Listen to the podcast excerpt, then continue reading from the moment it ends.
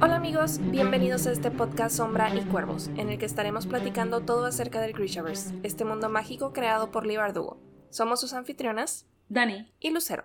Hoy discutiremos los capítulos 33 al 37 de Reino de Ladrones.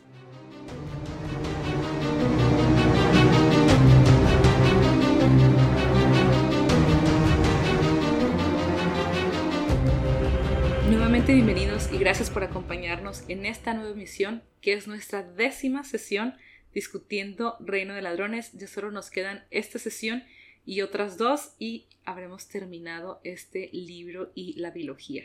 ¡Qué emoción! ¿Cómo te sientes, Lucero? No estoy lista para decirle adiós a los cuervos. Ni yo. Me he encariñado demasiado con ellos y no los quiero dejar. Es lo que nos pasa con el Grishaverse, que entramos a este mundo y luego ya no lo queremos dejar. Sí, termina así es de que voy a volverlo a leer. ¿Cómo creen que hemos llegado a tantas relecturas? Ups, es cierto, es cierto. Pero bueno, nos adentramos nuevamente en la historia y nos quedamos con Matthias, el capítulo 33, donde llegan la, el, ¿cómo se llama? El Consejo, de, Mareas. El Consejo de Mareas. El Consejo de Mareas llegan y la impresión de, de es que nadie sabe las identidades, así que no saben por qué están ahí quién les avisó de, de, la subasta y de lo que supuestamente está, bueno, sabemos que está turqueada, ¿verdad? Pero ¿cómo es que ellos pudieron enterarse de esto? Sí. Es la, la gran duda. Sí, está todo súper misterioso, la verdad es que todos, o sea, uno como lector también está así como que súper sacado de onda, ¿no? De cómo, cómo llegaron, cómo se enteraron. Y, y el caos, ¿no? Que, que se empieza a, a generar ahí en, en, la iglesia del trueque, porque pues obviamente nadie, nadie los esperaba y con estas acusaciones de que pues está truqueada, obviamente, pues yo creo que más, que nada los, los mercaderes, ¿no? Y, y por ahí también el, el que está presidiendo este, este intercambio, esta subasta, pues también está como que, orden, tendré orden, pero, pero pues los mareas traen un plan concreto, ¿no? Tienen que evitar este, esta subasta, entonces pues hay que ver cómo, cómo se desarrolla esto. Y realmente todo lo que pasa durante este capítulo creo que te deja de shock tras shock desde... Mm, híjole, pues ahora sí que las, las acusaciones y todos los mercaderes cuando empiezan a, a descontrolarse y que empiezan como que ahora sí a voltear los ojos, ¿no? Hacia, hacia Vanek porque pues empiezan a salir todas estas revelaciones sobre el fondo falso y como que empiezan a armar el, el rompecabezas, ¿no? De tú fuiste el que nos hizo invertir en ese fondo y no nos dejaste investigar sobre el comprador misterioso y demás. Entonces, creo que nosotros junto con Cass estábamos como que, ay, por fin.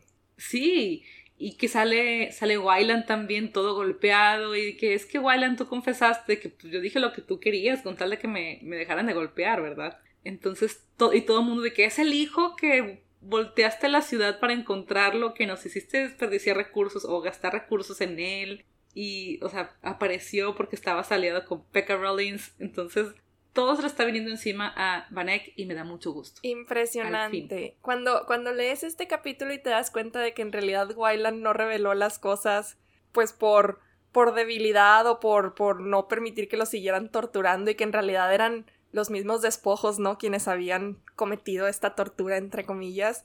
Por un lado dije, wow, qué alivio. Y, y por otro lado dije, wow, o sea, qué, qué valor de Wyland de pararse ahí y mentirle a todos en esa, en esa subasta, ¿no? Hacerlos creer que pues era Vanek el que lo había tenido secuestrado. Qué impresionante desarrollo hemos tenido desde ese Wyland que, que pues no quería entrometerse, ¿no? Que no quería como que figurar en ningún lado.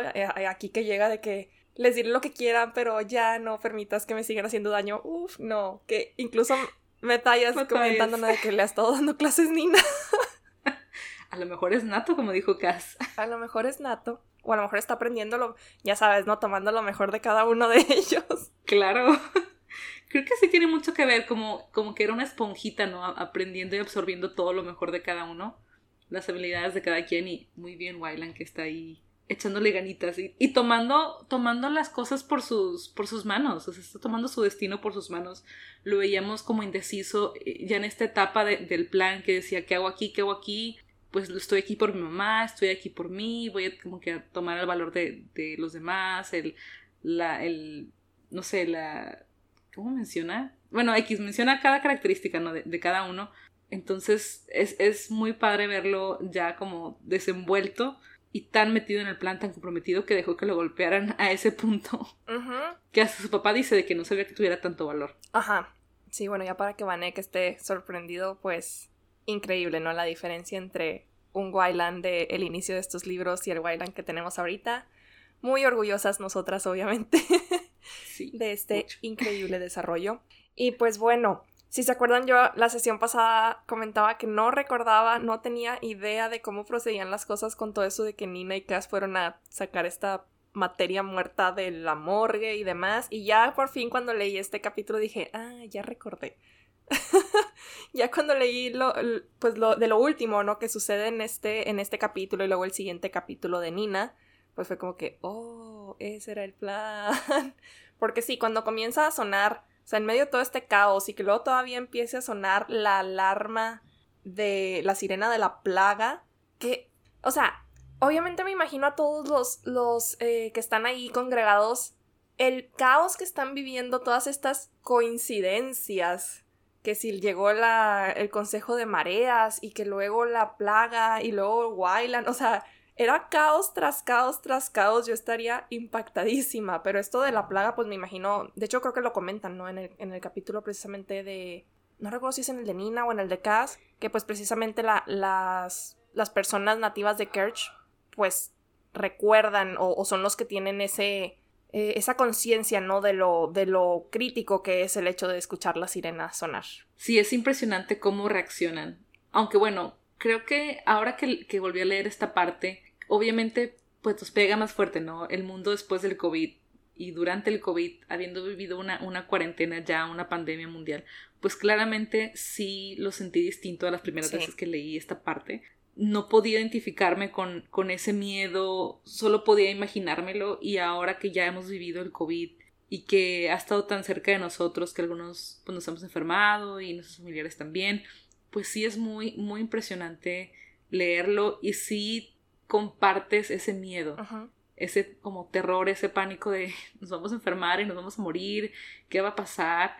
Y nos recuerda a los primeros días de la pandemia donde cuando llego a cada, a cada país, ¿no? Que, que experimentábamos eh, compras de pánico y la gente encerrada y cosas que nunca habíamos visto antes, entonces sí fue diferente leerlo y obviamente aún así se encuentra entretenido, ¿no? Porque sabemos, como dice Nina, ninguno va a estar enfermo realmente, solo, solo es eh, algo que se va a quitar con el tiempo, no van a contagiar a nadie, no, es nada peligroso. Pero aún así nos podemos identificar y sentir ese miedo que, siente Nina. Y también pienso, bueno, Cass sabe que, o sea, que él lo planeó, ¿verdad? Sabe que no es nada peligroso, pero aún así me imagino que debe tener un impacto en él y debe traerle recuerdos horribles de cuando él y, y Jordi se enfermaron. Entonces, ay, es, no sé, me, me, me estresa un poco verlos, verlos en este caos y pensar que Cass también está como un poco, puede estar angustiado o puede ser invadido por estos recuerdos de la, pues de los peores días de su vida. Sí, como una especie de post-estrés. No, ¿qué? Estrés postraumático. post-estrés. Ya ando moviendo ahí las palabras. Pero sí, definitivamente esta lectura pues se sintió diferente pues habiendo vivido ya algo eh, pues similar, podríamos decir. Entonces sí, yo también fue como que, wow, uno se puede pues ya como identificar un poquito más. Y pues así vamos a cerrar el capítulo de Metallas ya con que por último pues este, este intercambio que tuvieron eh, entre Cassie y Radmacher, ¿no? Sobre cómo pues Vanek acusando a Cass de que ellos se metieron a mi casa y todos lo vieron durante esta cena fatídica donde cayeron desde el techo. Y Cass como siempre, ¿no? Pues volteándole la jugada de no, pues es que él nos citó ahí para pues llegar a un acuerdo, ¿no? Sobre, sobre el contrato de Kuwait. Entonces, claro que Radmacher en su... Sabemos que es un hombre, se supone, no honrado, ¿no? Por eso está presidiendo esta, esta subasta y él lo que quiere es que se hagan las cosas de manera correcta, como Gessen lo manda.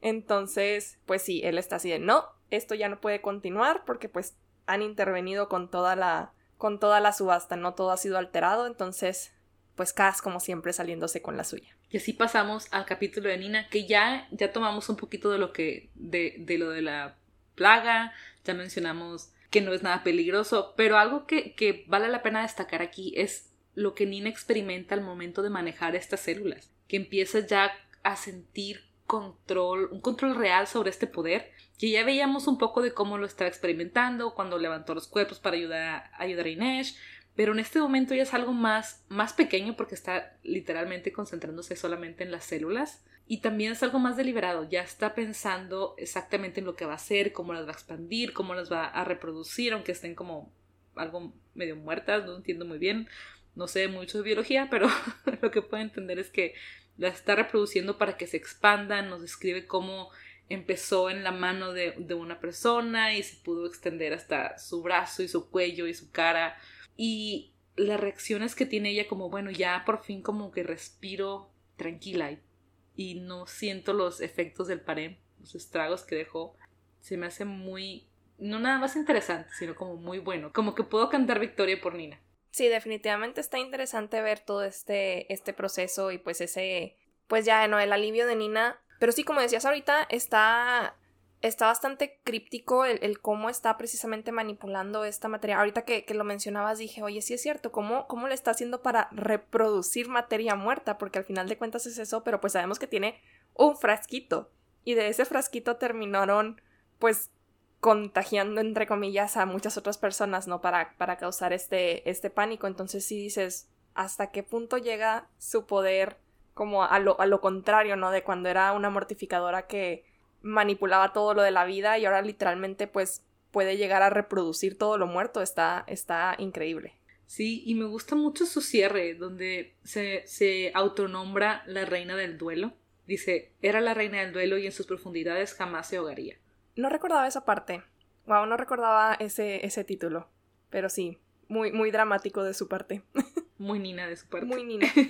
es, es correcto. Y pues bueno, realmente como dices, ya nos metimos, como ya, ya hablamos un poquito, ¿no? Sobre, sobre todo lo que sucede en este, en este capítulo de, de Nina, lo mezclamos un poquito ahí con el capítulo de Metallas, entonces pues ahora, ahora sí nos podemos mover al de Inés, que pues es precisamente lo, la que habíamos dejado, ¿no? En, en la sesión anterior, que, que pues había llegado de nuevo su sombra, esta chica Dunyasha, la ¿cómo se llama? La daga blanca o algo así. algo así. Algo, algo por el estilo. Pero como decíamos, ¿no? Inés ahora sí viene preparada. No, no la está tomando por sorpresa, ya la estaba esperando. Realmente estuvo todo el tiempo como que al, acecho, ¿no? De, o a la espera de que, de que Dunyasha se apareciera por ahí, por ese, ese tejado. Y que incluso comenta que, que viene como su ropa. Jesper le ayudó a como a reforzarla, a meterle como almohadillas al, al chaleco y demás para pues no hacerlo ahora así de, de tiro al blanco con, con las cuchillas de, de Dunyasha. Pero me encanta cómo pone en práctica esto que le dijo Cass, ¿no? Sobre buscar como esas pistas que, que le indicaran cuando Dunyasha estaba a punto de atacar. Y, y es, es, es, bastante padre, ¿no? El ver cómo Inés empieza, a pesar de pues estar medio, pues ya está en medio de la pelea y demás, pero siempre mantiene su concentración en, en, buscar estos, estos indicios y lo encuentra en esta, precisamente en la respiración de, de Dunyasha, que pues aparentemente hace como una respiración muy profunda justo antes de atacar.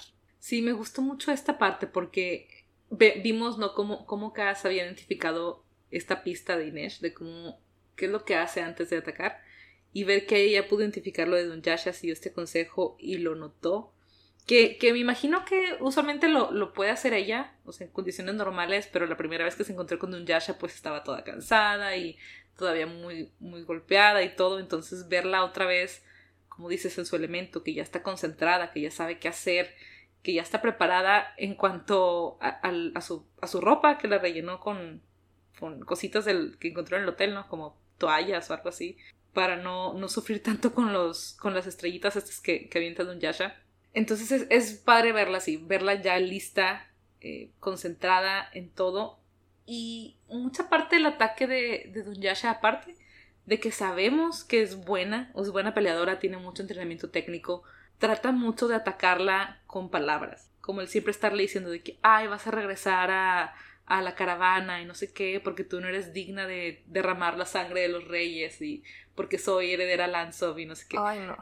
Todo este rollo, ay, es muy molesto porque, oye, concéntrate en atacar entonces, si vienes a pelear físicamente, pelea físicamente, no trates de meterte así como que en su cabeza. Digo, entiendo que es parte de, de atacar a tu enemigo y de bajar sus defensas y desconcentrarlo, Pero también la mentalidad que tiene Yasha que dice Inés que siente lástima por ella, de cómo tenía esta idea que ella nunca había matado a nadie inocente.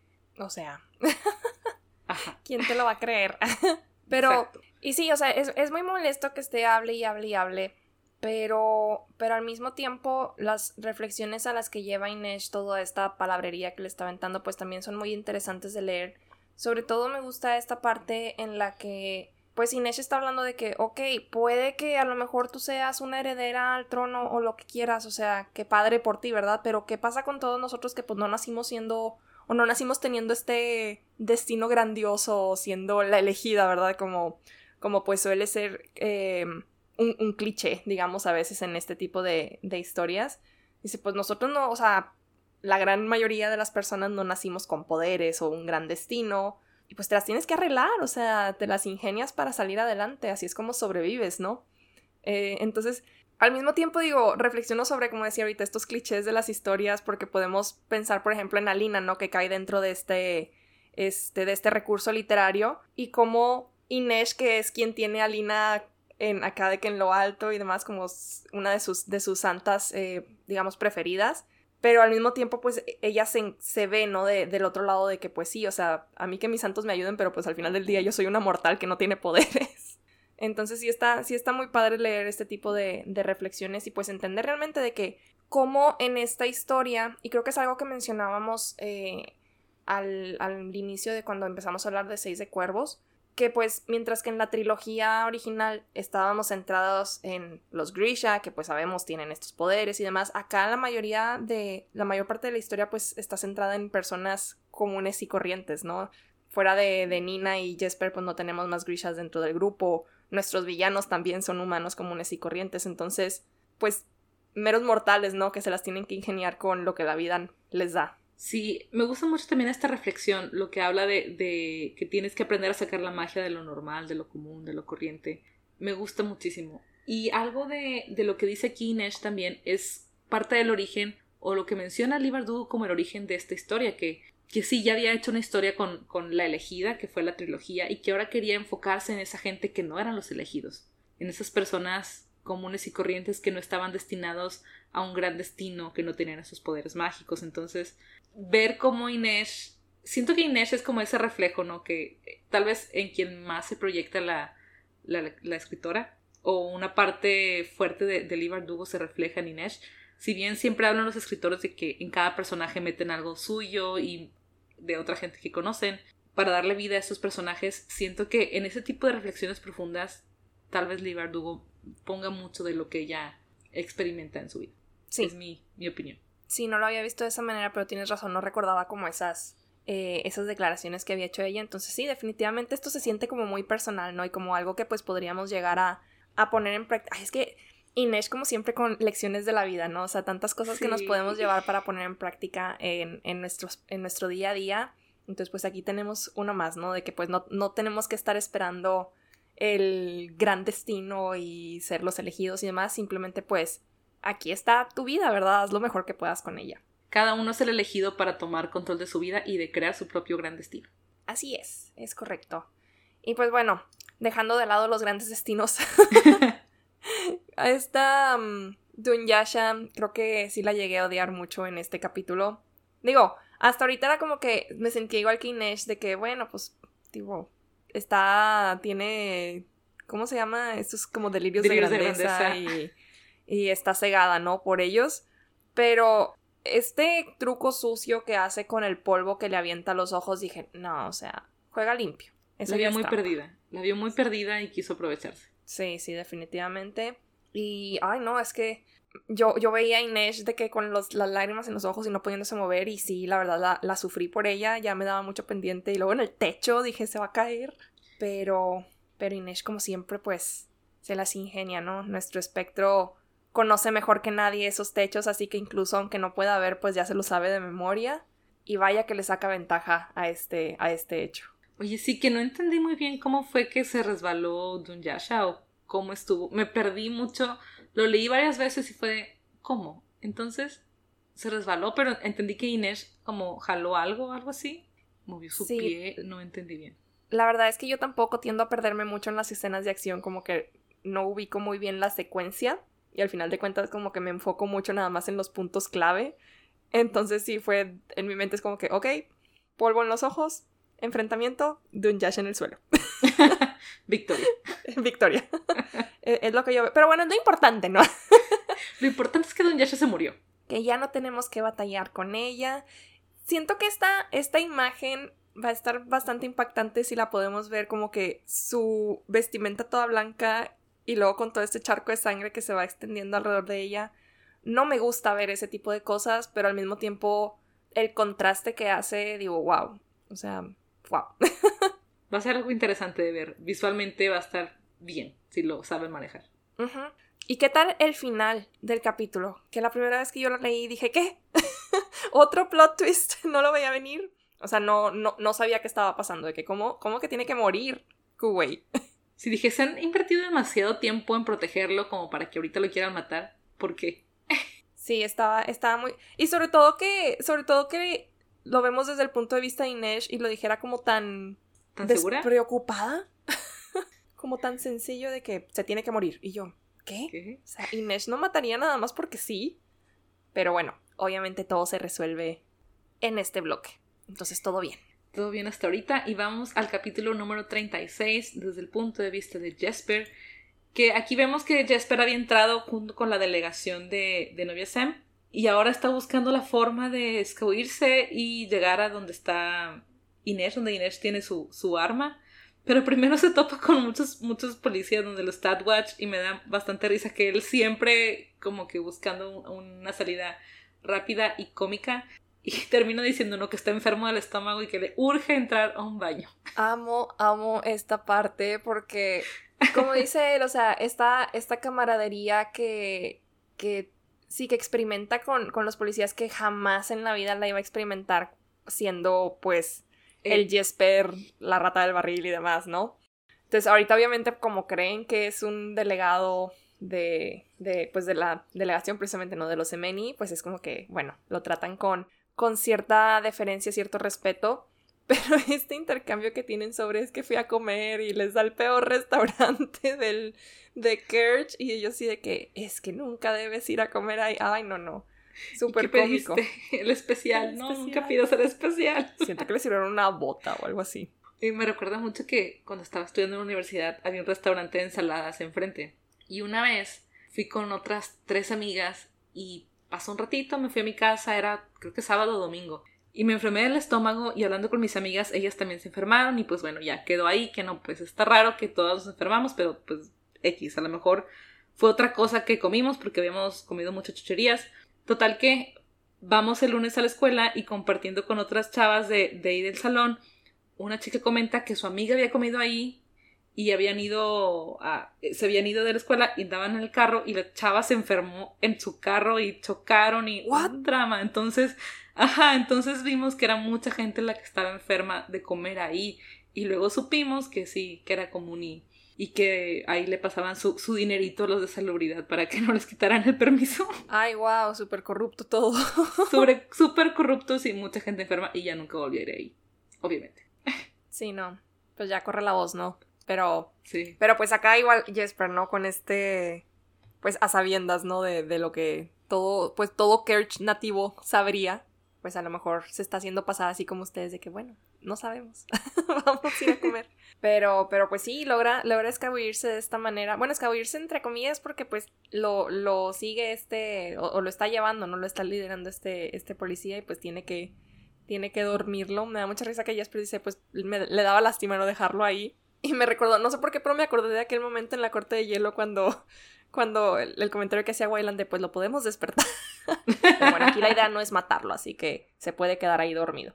¿Y qué tal cuando se encuentra con el Kirkwood? ¿Kirkwood? Kirkwood. No me acordaba bien de esto. Yo tampoco. Me sorprendió mucho y me sorprendió más cómo lo mató, porque este sí lo mató, obviamente, porque no había otra forma de deshacerse de un Kirkwood más que matándolo. Y wow, no lo esperaba ¿Tú te esperabas esto? Yo ni siquiera me acordaba que había agarrado este botecito, este frasquito de la mesa y todos los detalles que mencionan, o sea, algo que parece tan inconsecuente cuando lo platican hace, como tres bloques que lo leímos y ahorita resulta que es la salvación de Jesper. Yo no me acuerdo de haber leído, o sea, ¿a poco sí salió en el capítulo correspondiente? No, no sé, en un capítulo más atrás que toma el frasquito. Wow, no. Tendría, tendría que ser algo en lo que me regrese para ver de qué. Es el tipo de cosas que esperaría darme cuenta cuando hago la relectura. Como cuando vuelves a ver una serie de misterio y dices, oh, ahí está. Pero no, pues como no recordaba nada de esta escena, pues tampoco obviamente me di cuenta de Jesper tomando este frasquito. Pero sí, la descripción de cómo el gorgojo comienza a hacer efecto en el, en el organismo de, de este Shu, que, que impactante, o sea, realmente causa estragos, o sea, nada más lo habíamos visto ahorita, pues, hacer efecto con que el azúcar y no recuerdo lo del el techo, no, el piso también era con eso. El piso, ¿El piso de la casa de Vanek. ¿O no, fue con otra cosa diferente. Ah, bueno. Bueno, sí era eso, pero lo mezclaron con otra cosa. Ah, bueno. Con un ácido de no sé qué. Pero sí, no deja, no deja de ser como muy impactante, ¿no? El, el, ver pues su efecto en un organismo vivo y siento que es como si se estuviera quemando, ¿no? Desde dentro, bueno. Sí. Quemando en el sentido de como si fuera un ácido, ¿no? Ay, no, qué dolor. Pero pues no quedaba, no quedaba de otra, pues Jesper tiene una misión que cumplir. Entonces, pues ni modo. Que en paz descanse. Y salvar su vida. y salvar su vida, porque Kergut se lo iba a robar y lo iba a matar y le iban a torturar y le iban a dar parem. Y él se imaginó, ¿no? Si me llevan, de que por lo menos a lo mejor alcance a hacerles parem a los. a ya haciendo todo su plan de vida de que, bueno, pues ahí les voy. Pobrecito, me identifico, me identifico. Pero me fascina, eso sí me acordaba, o sea, el final de este capítulo sí lo recuerdo ah, con muchísima claridad cada vez que leo, pues cada vez que leo todos seis de cuervos, porque es como que lo que ya empieza a hacernos sentido, pues todos sus poderes, ¿no? Y cómo empieza a... Pues lo que comentábamos la semana, no recuerdo si era la pasada o la antepasada, sobre esta teoría que tenía Wayland de que sus poderes es lo que le permite ser tan buen tirador, de cómo puede controlar la dirección de la bala y luego todo este entrenamiento que empieza a a recordar Jesper pues el entrenamiento no de su mamá, de cómo le decía que pues tenía que que no cualquiera podía este que era disparar. Entonces sí sí está sí me, me, fascina leer esta parte como que todo el proceso mental, no o todo sí pues como en general no todo todo lo que va pensando Jesper mientras trata de dirigir esta vara porque pues ya ya llegó tarde por, por culpa de este enfrentamiento con el Kerwood, ya no puede posicionarse en el punto en el que tendría a Kuwei como en un este, en una línea directa, ¿no? Entonces se las va a tener que ingeniar para que esta bala, que por cierto es una bala de salvo, una bala de cera, que pues realmente no pretendían matarlo, y aquí obviamente todo nuestro rompecabezas empieza a, tener sentido, y dices, ah, ok, entonces todo, todo está dentro del plan. pero, pero sí, impresionante cómo, cómo logra casi creo hacer girar, ¿no? La bala. Sí, hace que de vuelta, es lo que entiendo. Como que... Hace que de vuelta en una esquina, y ahora sí le dé a en el segundo botón del chaleco de Kuwait. Ajá, impresionante cómo se tiene que concentrar hasta en ese mínimo detalle de a dónde va la bala y qué es lo que tiene que golpear. No, no, muy bonito. Siento que siento que sí es algo algo que lleguemos a ver en la serie. Me imagino como una secuencia estilo la que vimos en el cuando iban en el trenecito este, en el vagón. Algo así como en cámara lenta. Así lo veo en mi cabeza. Yo también, sobre todo ahora después de ver la serie y como tener esa, identificar cómo se vería eh, en el revólver y todo el rollo, creo que ya me lo puedo imaginar así. Y me encanta porque vemos también a Jesper su evolución de ya abrazar su poder y aceptar, ya no sentirse como ofendido como se sintió al principio cuando Wyran le platicó de esta teoría. Que dijo, no, ¿cómo crees que va a ser por los poderes? Y mi mamá me enseñó y le empieza a caer el 20, ¿no? De, ah, mi mamá, que también era una hacedora. Ajá, exacto. o rayos. Y me enseñó tal cosa. Entonces verlo de este punto de, ok, se ofendió y como que más o menos le, le sonaba que podía ser, pero ahorita que ya esté completamente consciente que es parte de su don, que no es una maldición, es un don y que lo va a poder usar y que todo este tiempo lo había estado usando sin saber.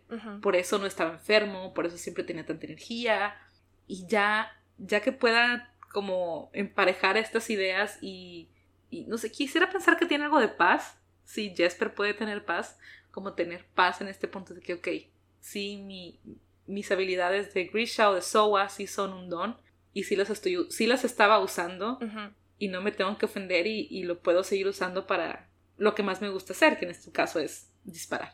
Sí, yo creo que sí encuentra como ese, esa paz, como dices, esa aceptación Sobre todo por esta última frase del, del capítulo que, que, Inés le pregunta qué acabas de hacer, le dice pues lo mismo que hago siempre, ¿no? Disparar. Es como no está haciendo de lado el uso de sus poderes, sino que ya los está viendo en una misma línea, ¿no? Entonces, muy bien, Jesper. Y no, pues seguro que ahora que ya tiene como esa conciencia de, de, lo que puede hacer con sus poderes, se va a convertir todavía en un mejor disparador, en, mejor tirador disparador. ¿Qué es eso? Pero bueno, así dejamos a Jesper en su capítulo y nos vamos con el último de este bloque, uno de mis favoritos porque ya por fin vemos la confrontación que tanto tiempo estuvimos esperando entre Cass y Pekka Rollins. Este capítulo me deja siempre con un sabor de boca medio agridulce, como me gustó la confrontación, me dolió ver a Cass llegar a ese punto, me dolió Pekka Rollins hasta cierto nivel, pero ver que Inés sigue sacando lo mejor de Cass siempre y él no se deja, no sé, es como bastante agridulce. Sí, definitivamente cuando, o sea, cuando Cass empieza a hacer todas estas amenazas hacia, pues, el hijo de Pekka Rollins, sí, sí te deja como que medio impactado, o sea, ese, ese sabor amargo en la boca de por qué estás cayendo en esto otra vez. Pero, pero luego recuerdo este primer capítulo, bueno, segundo capítulo de Seis de Cuervos, cuando se reúnen con, con otro de los líderes de las bandas del barril, este Gills, y que también recurre a un, pues a algo similar, ¿no? Que le dice de que si yo no salgo de aquí con vida, tengo a despojos y todos afuera de la casa de tu novia, que pues le van a prender fuego, y mira, escucha, ya se están escuchando las sirenas y no sé qué. Y de volada Inés es como que, oye, va a llegar tiempo, y dice, ¿a qué? O sea, o sea, no hay nadie ahí, realmente lo de las sirenas fue simplemente suerte, ¿no? Entonces fue algo, fue algo similar, pues ya el, el final de este, de este capítulo cuando sabemos que pues realmente no enterró al niño de Pekka Rollins, que la verdad sí se me hubiera hecho algo. Digo, sabemos que Cass es súper despiadado, pero ya enterrar vivo a un niño hubiera cruzado la línea, ¿no? y, y, el mismo Cass menciona de que Inés nunca, nunca se lo iba a perdonar. Entonces, hasta ese punto dices, ¿a poco sí lo hizo? Y luego ya llegas como que, ah, ok, no lo hizo. ¿Sabes qué? Ahorita que dijiste de que no, como que un niño no le haría nada, me acordé del capítulo de Brooklyn Nine-Nine en el que tratan de contratar a, a, Adrian, ¿cómo se llama? ¿Pimiento? A Pimento. a Pimento. De que no tengo límites, no sé qué. Un niño, un niño es mi límite, pero si el niño es mala onda de que si es grosero, no hay problema, lo puedo hacer. Haz cuenta. Igual de loquillos. Pero sí, no, pues aquí es como que el... hay una línea, ¿no? Pero, pero realmente la tortura psicológica que, que está haciendo pasar a Pekka Rollins, pues no, o sea, no tiene competencia, o sea, siento que Pekka Rollins sí, sí sufrió bastante durante esos momentos, hasta el punto en el que tuvo que ponerse de rodillas, ¿no? Para, para rogarle a, a Cass que pues no, que no siguiera con, con su plan, a pesar de de saber, ¿no? Cómo, cómo sus hombres lo estaban viendo y cómo pues este signo de debilidad fuera cual fuera la razón por la que lo estaba haciendo, pues ellos lo iban a ver como, como debilidad y pues eso era lo peor que podías hacer, ¿no? En, el barril. Pero es un poco triste, bueno, por lo menos yo lo siento así, que, que Cass, bueno, no sé si verlo como triste o verlo como, como un avance en, en el personaje, en, en, pues sí, en el desarrollo de Cass, el hecho de que, pues sí, lo tortura psicológicamente y demás, pero lo deja ir a pesar de que nunca le pudo decir el nombre de Jordi, que era era como que lo que Cass estaba buscando, ¿no? De que, a ver, o sea, acuérdate mi hermano, dime cómo, cómo se llamaba. Y, y bueno, a lo mejor se, se puede llegar a conformar con el hecho de que le dice prácticamente toda la historia, ¿no? O sea, sí, sí, recuerda la historia, simplemente no recuerda el nombre de Jordi. Recuerda hasta de dónde eran, porque es el primer, el primer momento en el que nos dicen de qué ciudad o de qué pueblo eran Cass y Jordi. Dice unos chicos del. Entonces sí, los, sí, recuerda bien a, sí recuerda bien a ellos, recuerda el nombre de Cass. A mí lo que me sorprende es que, habiendo escuchado el nombre de Johannes Rietveld, no, no recuerda el apellido. De hecho. Es lo que a mí me, es lo que me sorprende que si ya escucharon el nombre, el, o sea, el apellido de Rietveld, no recuerde este apellido. Entonces eso me, me causa algo de ruido. Digo, obviamente pues no se tiene que acordar todo, como dijo, como dijo Pekka, que pues eran un par de muchos a los que esta fue ese año. Pero aún así digo, a lo mejor sí lo hubiera recordado. Tal vez puede ser por el estrés del momento de que estaba en, un, en una crisis fortísima. Pero aún así digo, a lo mejor sí se hubiera acordado por el apellido, pero bueno, no se acordó. Y Ay, eh, la tortura psicológica sí es muy fuerte. Lo que le dice, lo que dice después a, a Inés, de que yo podía matar a su hijo una vez, pero él se lo puede imaginar miles de veces. Sí. Y vivir con ese qué tal sí. Y el hecho de que tiene que seguir en el barril, o sea, nos imaginamos que a pesar de lo que nos dice Cass después de que va a, a- o sea, que atacó a sus a sus establecimientos, que nos revela esto que los lugares donde fue Nina, pues fueron los lugares de, de Peca. Aún así, pues tiene que hacer cierto tipo de vida en el barril. Y va a tener que imaginarse, ¿no? Que Cass también sigue ahí, que en cualquier otro momento le puede hacer algo. Si ya sabe el coraje que le tiene. Y como le dice, si e- era por esto, con, con los- por la razón por la que me veías con tus ojos de tiburón, creo que le- así le menciona. Sí, algo así. Algo así. Que me recordó a, a Sherlock en la tercera temporada, creo que es. Que se está enfrentando con este Magnus. Magnussen. Algo, no recuerdo. Magnussen, ándale, Magnussen. Y que lo compara con un tiburón. La mirada también. Oh, wow, no recordaba eso. Todavía no llegó a ese capítulo en mi. Este. mm, Pues sí, ahorita que lo estoy volviendo a ver. Pero. Pero mira, otro, otro paralelo con Sherlock. Pero. No, es que si, si yo fuera Pekka Rollins, yo me iba de, de Ketterdam. O sea, ya es. Bueno, suponiendo, ¿no? Que su hijo sea realmente lo más importante para él, pues yo no lo, no, no lo pondría en ese riesgo por más falso que haya sido en, esta, en este momento, en esta situación en particular, pues no lo arriesgaría a que sí llegara a, a cumplirse, sobre todo pues habiendo visto no todo lo que Cass ha logrado hasta el momento durante pues estos... Pues ya, ya veíamos a un Pekka Rollins al final de, de Seis de Cuervos, ¿no? Admitiendo que pues Cass era de cuidado, que realmente pues tenía las herramientas y la astucia para, para lograr lo que se cometía. Entonces yo no pondría a mi familia en el camino de, de Cass cuando, cuando sé, ¿no? Que me tienen la mira. Yo me iba de la ciudad. Sí, hay que esperar a ver qué hace Pekka Rollins. Yo supongo que se va a quedar ahí en el barril porque, bueno, hasta este momento él no sabe lo del brote en sus establecimientos. O sea, él no tiene ni idea. Sabe que está la plaga porque ya escucharon la sirena, mas no sabe que fue, fueron, los puntos de brote fueron, fueron en sus, en sus lugares. Así que hay que ver si toma la decisión llena de avaricia o si realmente le importa tanto su hijo como dice. Es correcto. Y bueno, pues sí, como decías ahorita, en sus tres establecimientos y uno más en la reserva. No, es que yo estaba así de, qué bonito, que ya cierre ese amo, lugar. No solo le regaló su libertad, sino que ahora también se va a deshacer de ese lugar tan feo. Y bueno, esperemos su que... libertad y la venganza. Eh, Esperemos que también ayude a todas esas demás chicas, ¿no? Este, este brote que pues por Sí. lo menos puedan salir de ahí. Pero bueno, conociendo a Tante Helene, no sé, capaz si va y se ubica en otro lugar. Ella sí, para que veas, la siento más como me vale que, que todo.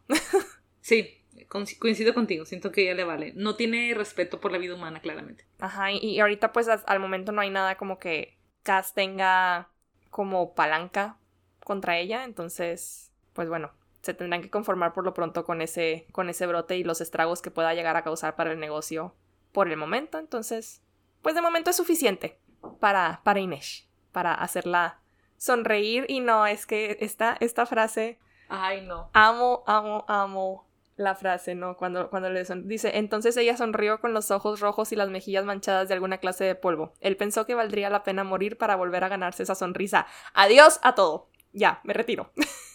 Adiós a todo, adiós a todo. Y hola, Castbreaker. Y cuando le toma la mano, eso sí no recordaba. Ay, no. Dude, no. Enguantado y todo, pero bueno, no la suelta. Pero X, no la suelta. Porque vemos que también incluso el tacto, aunque sea a través de la ropa, le, le incomoda. Así que sujetar su mano, aunque sea enguantada, uff, muero. Y eso es todo por esta semana. Les damos las gracias por acompañarnos y los esperamos la próxima semana donde vamos a estar discutiendo los capítulos del 38 al 41 de Reino de Ladrones. Y sin más por el momento nos despedimos, sin llantos, Sin funerales.